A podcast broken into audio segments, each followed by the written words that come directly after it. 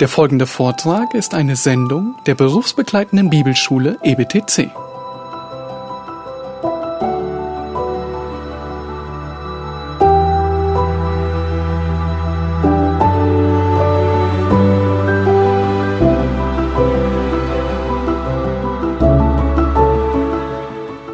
Ja, ich freue mich sehr, dass ihr alle hierher gefunden habt. Nicht wegen mir, sondern weil es euch ein Anliegen ist, auch aus der Kraft des Geistes euer Leben zu gestalten. Das ist ja heute zur großen Herausforderung geworden für uns alle in einer postmodernen Zeit, in welcher eben die, die alle Werte auch negiert werden, abgelehnt werden und äh, ja, dass äh, die Wahrheit auf die subjektive Ebene transferiert wurde. Und so wollen wir heute durch dieses Referat auch darüber nachdenken, wie wir zurückfinden zu einem geisterfüllten Leben, echt geisterfüllten Leben.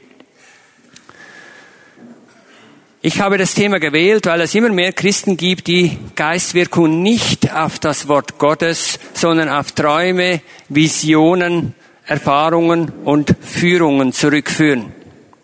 Und wir alle kennen wahrscheinlich sehr viele äh, Christen, auch Menschen, die oft von sich selbst sprechen und von solchen Geisterfahrungen, esoterischen Erfahrungen, Spiritualität sprechen. Und wir versuchen ihnen auch ähm, durch Ratschläge beizustehen und ihnen zu helfen. Und ich hoffe, dass meine Ausführungen hier auch äh, dazu beitragen, dass das noch effizienter geschehen darf. Das Thema ist gesetzt, Geistleitung oder Selbsttäuschung das sind ja die zwei Wege, die uns offen sind. Und es ist gut, dass es nur zwei Wege sind. Es sind nicht viele Wege. Es ist nur, wir haben die Option zwischen zwei Wegen. Auf uns selbst vertrauen, auf die innere eigene Stimme, die ja oft verführt wird, oder eben auf das Wirken des Heiligen Geistes zu achten. Und ich möchte euch gerne einstimmen auf das Thema, indem ich eine Szene aus der Passionswoche aufgreife, das passt ja gut auch in unsere Zeit, jetzt zwischen Ostern und Pfingsten.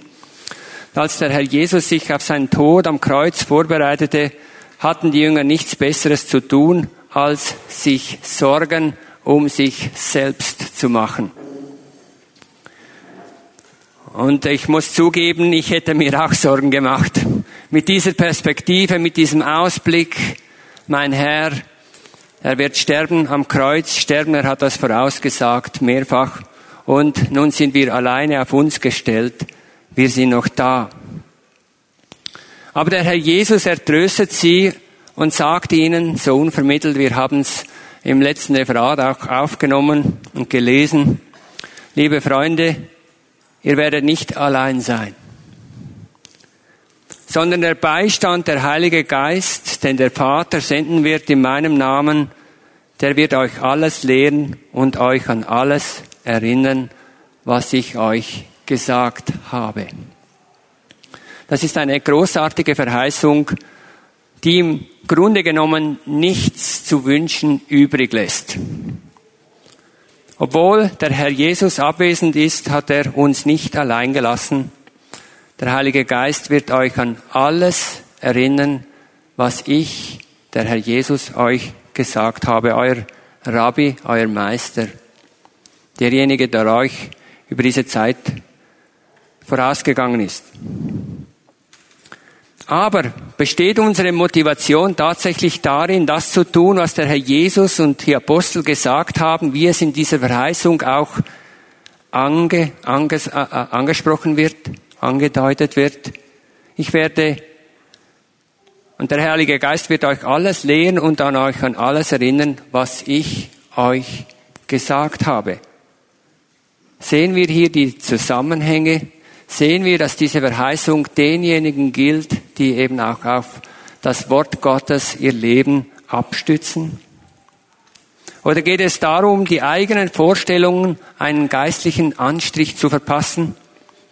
Ich möchte euch dazu ein Beispiel erzählen. Wir mussten vor 2018 in unserer Gemeinde eine Familie verabschieden.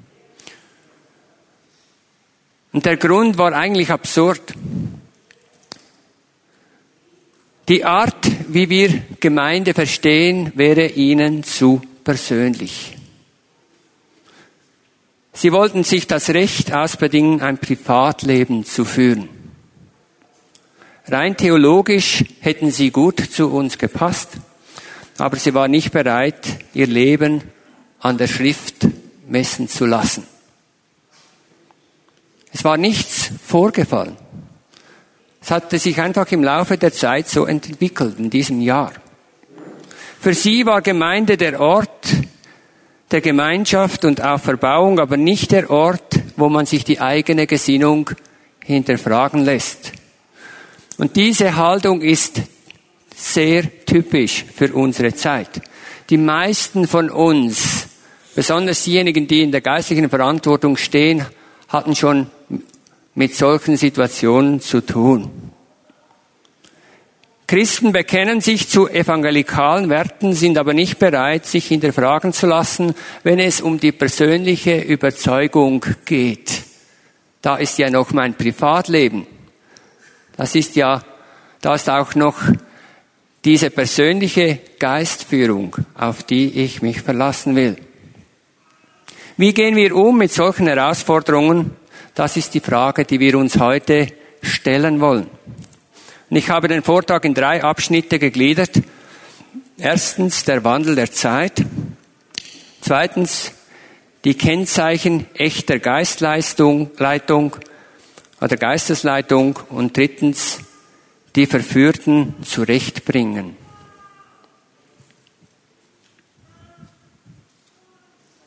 Der Wandel der Zeit.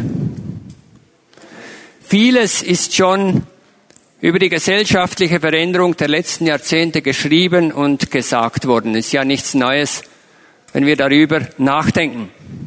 Und etliche nützliche Gegenmaßnahmen wurden auch ergriffen.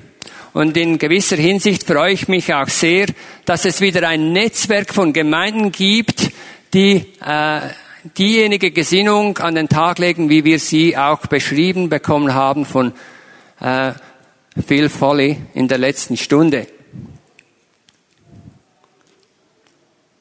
Und trotzdem hege ich den Verdacht, dass wir die Wucht des Zeitgeistes immer noch unterschätzen. Und das hat sicherlich nicht zuletzt auch damit zu tun, weil äh, dieser Paradigmenwechsel von der Moderne in die Postmoderne äh, mehrheitlich in akademischen Kreisen stattgefunden hat und noch nicht wirklich durchgesickert ist bis zum Volk.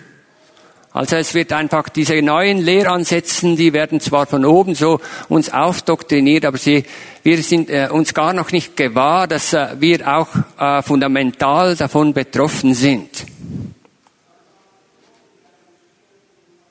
Der Wandel der Gesellschaft ist äh, schlicht unbeschreiblich.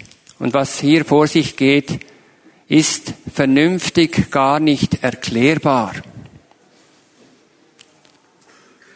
Vor zwei Jahren ist mein Vater mit 92 Jahren gestorben.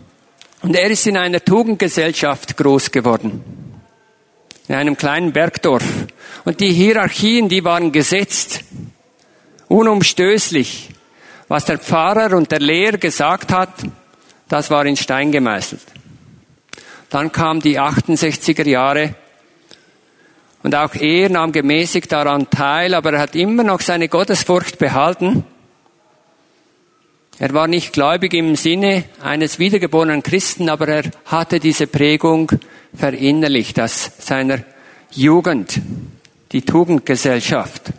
Dann kam die Jahrtausendwende, die zugleich Aufbruch in ein neues Zeitalter werden sollte und alle objektiven Werte verschwanden von heute auf morgen. Was bewährt war, wurde nach und nach hinterfragt. Und obwohl er von seinem Wesen aufgeschlossen interessiert war, hat ihn diese Verkehrung der Werte bis ins Mark erschüttert. Alles, was früher von Bedeutung, was früher von wertvoll war, das sollte plötzlich nicht mehr sein. Und so wie meinem Vater ergeht aus vielen Gemeindeleitern, sie bemühen sich ernsthaft mit Hingabe, das Gemeindeleben auszurichten, an Werten zu orientieren. Aber desto mehr sie sich bemühen, desto mehr Gemeindeglieder distanzieren sich, weil persönliche, sogenannte persönliche Führungen plötzlich in Frage gestellt werden. Woher kommt dieser Wertewandel? Von objektiv zu subjektiv, von verlässlich zu persönlich, von Tatsachen zu Meinungen? Sicherlich gibt es verschiedene Gründe. Einer der wichtigsten hat mit dem Wandel der Zeit zu tun. Objektive, das heißt für alle verbindlichen Werte, die gibt es einfach schlicht nicht mehr gesellschaftlich, ideologisch. Und wir Menschen sind entsprechend sensibel geworden, wenn uns andere sagen wollen, was Sache sei.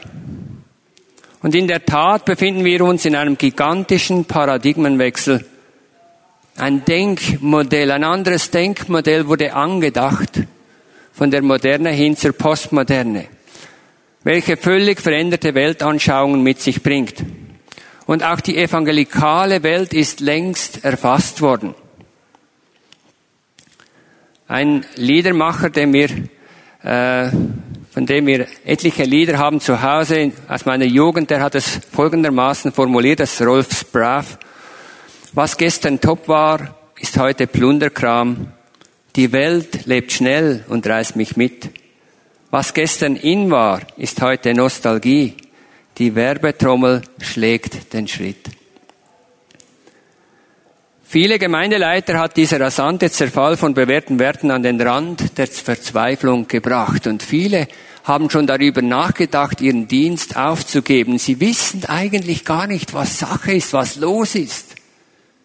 Da ist etwas geschehen, etwas hat sich fundamental verändert. Zerfall von bewährten Werten, wir werden an den Rand der Verzweiflung gebracht. Gemeinden, Gemeinden links und rechts werden gespalten, andere gehen ein. Immer mehr Christen entscheiden sich für ein Leben ohne Gemeinde. Wir haben eine kleine Gemeindegründungsarbeit im, äh, in der Nähe von Basel, im Fricktal an der deutschen Grenze und sind jetzt fünf Jahre alt wir hatten schon so viele Christen kommen und wieder gehen sehen in unserer kleinen Gemeinde. Sie kommen, sie beobachten, was machen die, und dann gefällt ihnen etwas nicht, und dann gehen sie wieder. Dann haben sie wieder ein paar Gründe, weshalb sie nicht in die Gemeinde gehen. Zum Glück bleiben einige, und es sind treue Geschwister, und es ist schön, mit diesen Geschwistern auch Gemeinde zu bauen. Viele Christen entscheiden sich für ein Leben ohne Gemeinde, weil die Gemeinde die Grundfeste der Wahrheit ist, weil sie Werte vermittelt. Nur aus dieser einfachen Tatsache. Wer weiß schon, was richtige Werte sind? Was hat Dogmatik noch für eine Bedeutung in unserer Zeit? Vieles, was heute unter Gemeindewachstum eingeordnet wird, ist letztlich deshalb, gerade deshalb nur eine Verschiebung von Individualchristen. Von einer Gemeinde in die andere. Das ist wie ein Karussell. Die Gemeinden gehen von dieser Gemeinde, da läuft was, dann wächst diese Gemeinde, dann ist wieder äh, äh, ein großes Problem da und dann schrumpft die Gemeinde wieder und dann wächst sie wieder. Das ist so eine äh, Gemeinde in Bewegung. Eine Gemeindebewegung. Ist, da, ist es das, was Gott wirklich gewollt hat? Es ist wie ein Karussell. Müssen wir unsere Gemeinden dem Zeitgeist preisgeben? Ich habe auch schon darüber nachgedacht. Müssen wir unsere Dogmatik lockern, uns nur noch auf das Wesentliche konzentrieren, damit möglichst niemand Anstoß nimmt? den Gemeindegliedern mehr Individualität einräumen, das Gemeindeleben demokratischer gestalten. Wir denken über verschiedene Dinge nach, über Wege. Da müssen wir auch ein entschiedenes, mit einem entschiedenen Nein entgegnen. Zum Glück verändern sich die wahren Bedürfnisse der Menschen nicht, obwohl der Mensch oft selbst nicht weiß, was seine Bedürfnisse sind. Seine Bedürfnisse bleiben immer die gleichen. Er braucht Rettung, er braucht Freiheit, er braucht Erlösung, er braucht Sinn in seinem Leben. Das sind Bedürfnisse, die werden gestillt, wenn wir am Wort Gottes festhalten. Und deshalb bleibt die Gemeinde die Grundfeste der Wahrheit, auch in einer Zeit des Wandels.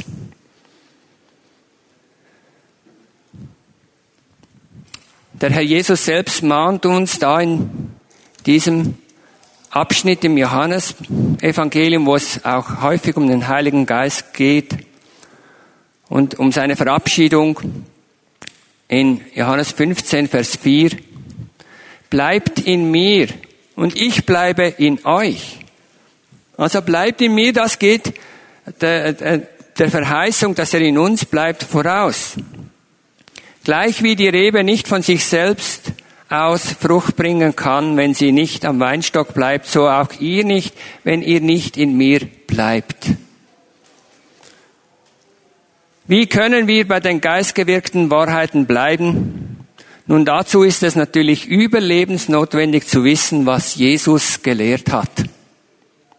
Immerhin wird uns der Geist Gottes nur in Erinnerung rufen, was wir bereits auch gelesen haben, was wir auch lehrmäßig aufgegriffen und verstanden haben, was klar war und was göttlich ist. Und es hilft darüber hinaus auch mit Entwicklungen.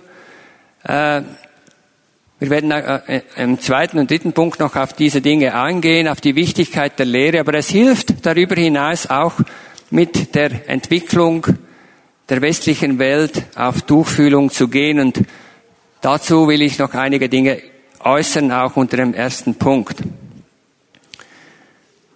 Wir werden heute mit drei großen Veränderungen konfrontiert. Erstens, unsere Welt hat sich längst von festen Werten verabschiedet.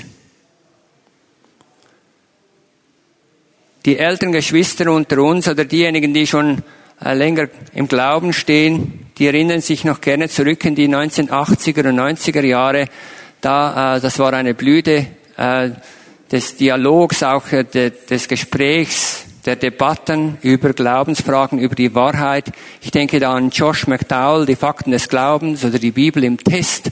Das waren die Grundlagen, wie wir auch mit Menschen ins Gespräch kommen konnten. Oder Professor Werner Gitt, so steht's geschrieben. Das waren Bücher, die wir gerne verteilt haben unter den Menschen und auch darüber geredet haben mit den Menschen. Viele sind damals über gut durchdachte Argumente tatsächlich gläubig geworden. Und sie haben ihr Leben an diesen Erkenntnissen auch ausgerichtet. Das war wie eine Selbstverständlichkeit.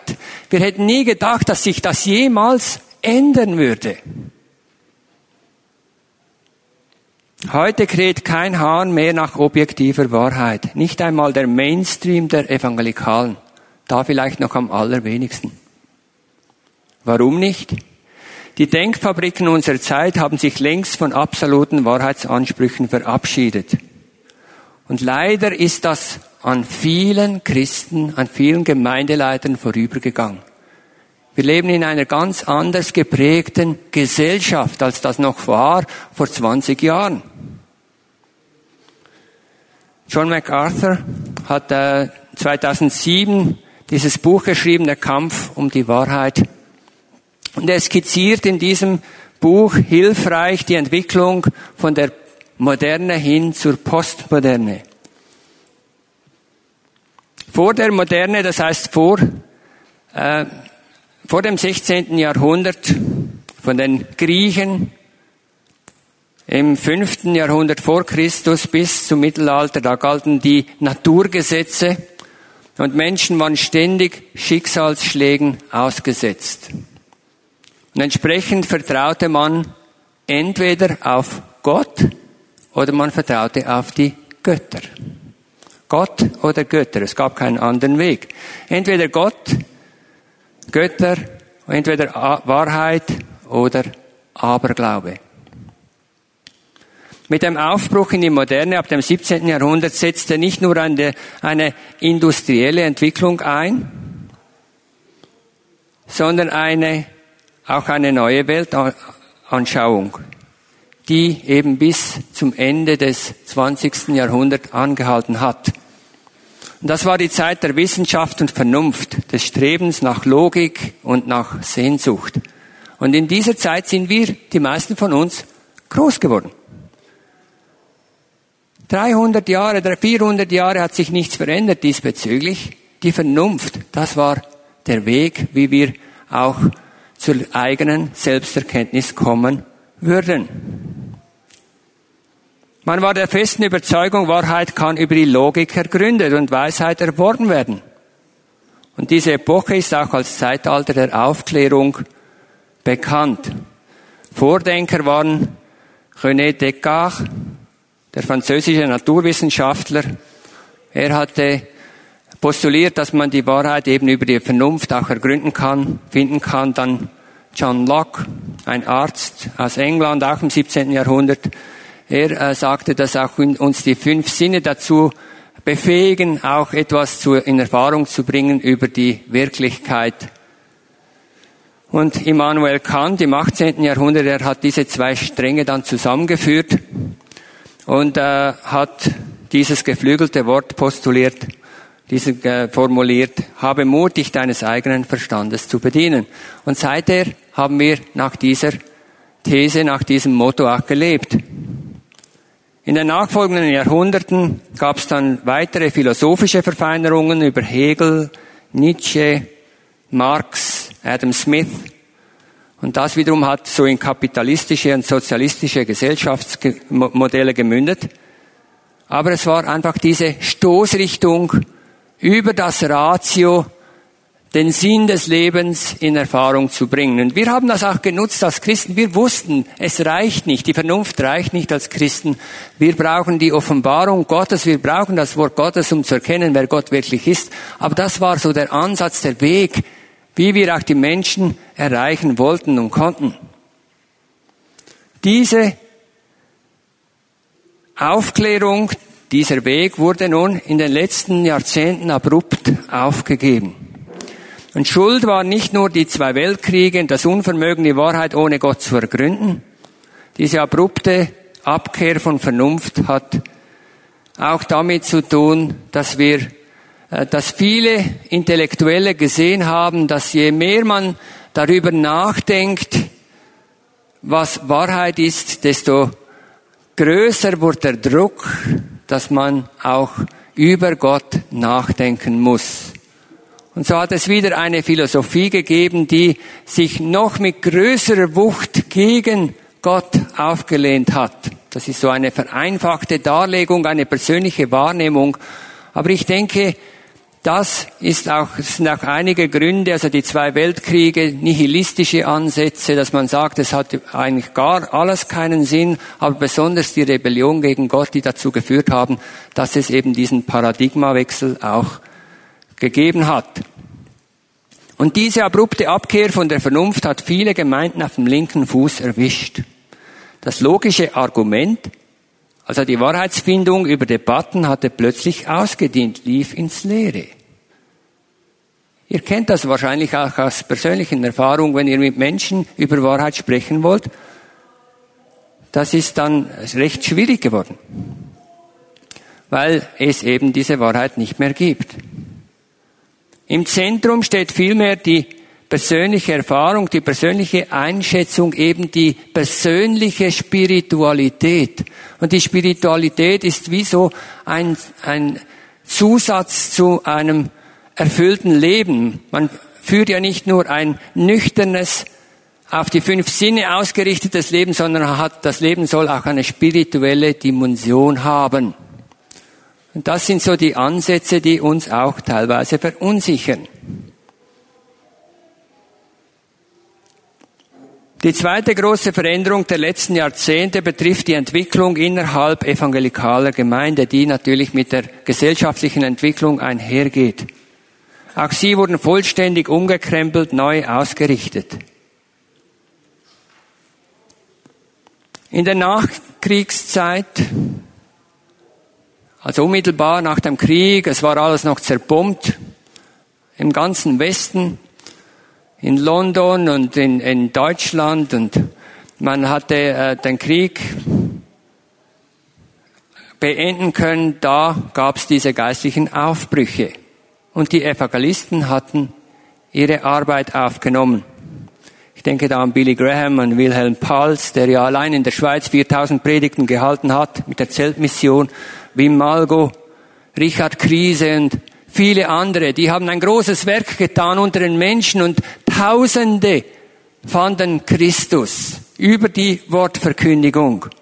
Das hat angehalten bis etwa in die 80er Jahre. Wir waren noch die letzten Früchte aus dieser geistlichen Erweckung der, dieser 40 Jahre.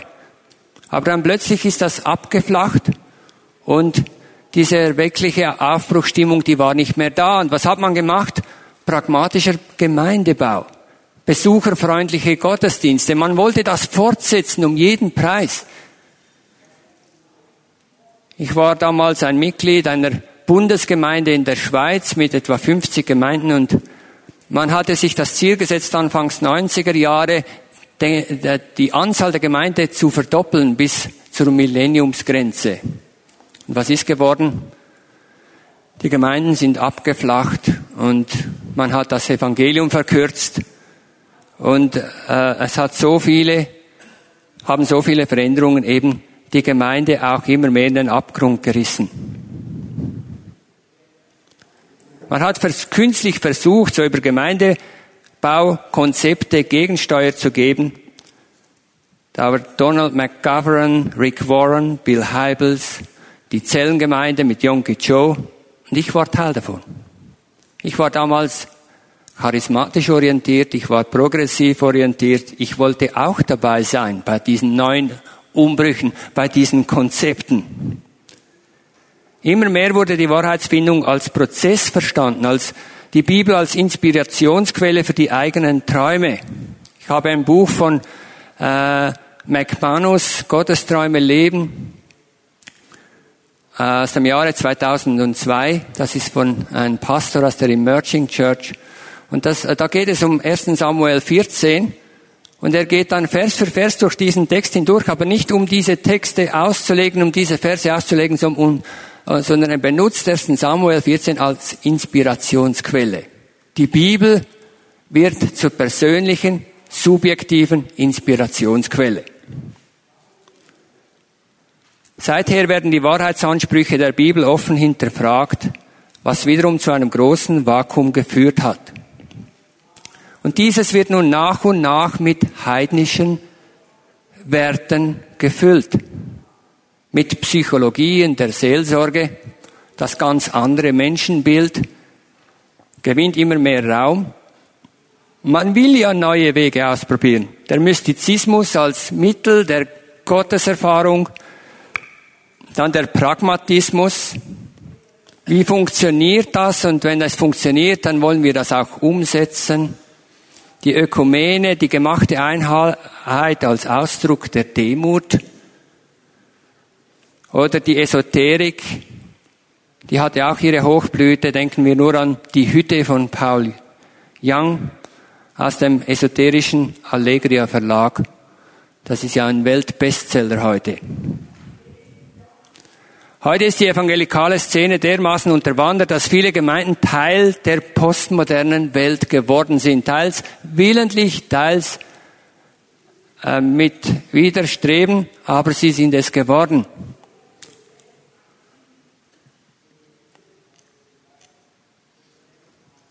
Und deshalb bin ich auch so dankbar, dass ich in einem Netzwerk von bibeltreuen Gemeinden in der Schweiz eingebunden sein darf. Ich hatte meinen Dienst 1995 angefangen, dann ging es so richtig runter und in den Gemeinden war alles drunter und drüber, haben wir die Talsohle durchschritten, so in den letzten 90er Jahren und dann anfangs Seit, dem, äh, seit der Millenniumsgrenze, seit 2000, da gibt's wieder da und dort Gemeinden und es entsteht ein richtiges Netz von evangelikalen Gemeinden in der Schweiz. Und äh, ich darf Teil davon sein und das äh, macht wirklich auch viel Freude. Aber es sind, haben ganz große Umbrüche stattgefunden. Alles, was bewährt war, wurde abgebaut. Neue Werte haben in den Gemeinden Einzug gehalten. Und der dritte und letzte Strang zum Zeitgeschehen, den wir noch nicht aus den Augen verlieren sollten, betrifft die biblische Einschätzung der Zeichen der Zeit. Ich möchte das nur kurz ansprechen. Gemäß der Bibel entfaltet sich, denke nach der Meinung der meisten von uns auch die Endzeit. Israel sammelt sich, die Völker lehnen sich zunehmend auf, die Christenverfolgung nimmt dramatisch zu und die Gesinnung der Menschen wird rebellischer denn je. 2. Timotheus 3.1 Das aber sollst du wissen, dass in den letzten Tagen schlimme Zeiten eintreten werden, denn die Menschen werden sich selbst lieben. Das ist so das Kennzeichen unserer Zeit. Jeder kann es heute mit seinen eigenen Augen sehen. Globalisierung hat zu antichristlichen Netzwerken geführt, welches über das Internet aller Dinge G5 dann äh, die Vollendung findet. Die totale Kontrolle, die ist schon sehr bald möglich.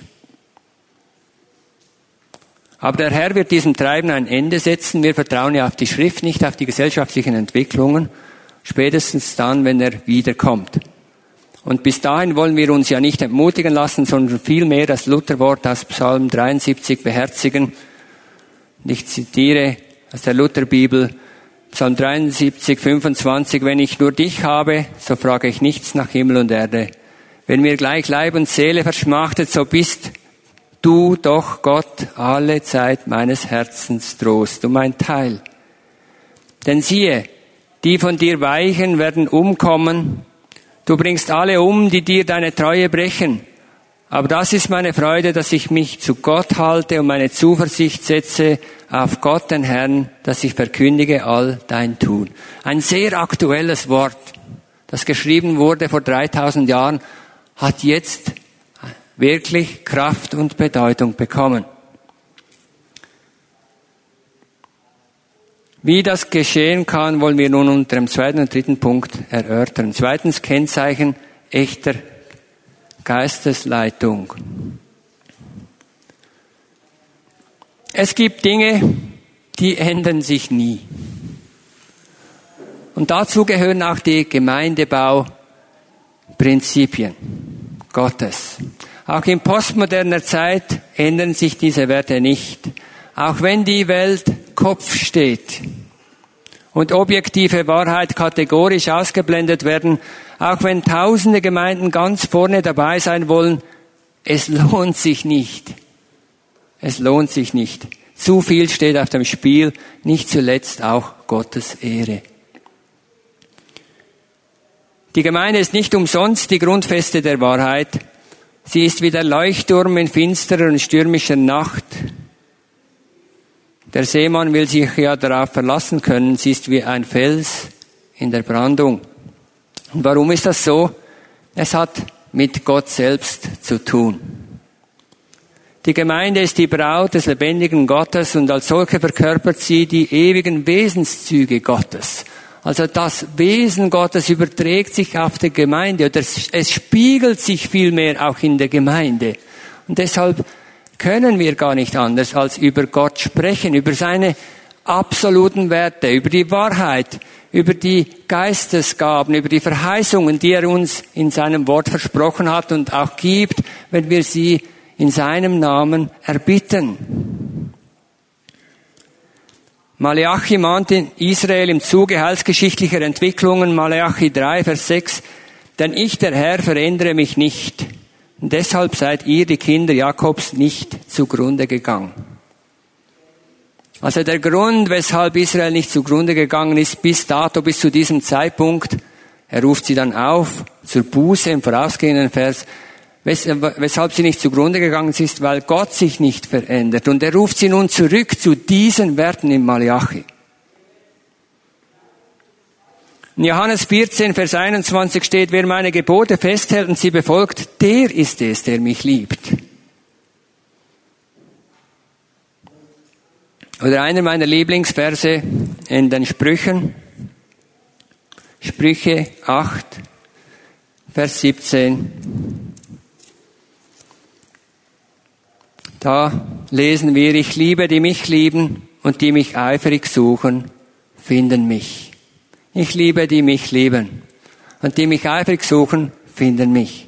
Also nicht in der Welt, in den veränderten Werten werden wir unsere Weisheit finden, sondern bei Gott selbst. Die Zeiten ändern sich von Generation zur Generation, nicht aber Gott und seine ewigen Weisungen. In Hosea 11, Vers 9 lesen wir, ich bin Gott und nicht ein Mensch. Als der Heilige bin ich in deiner Mitte.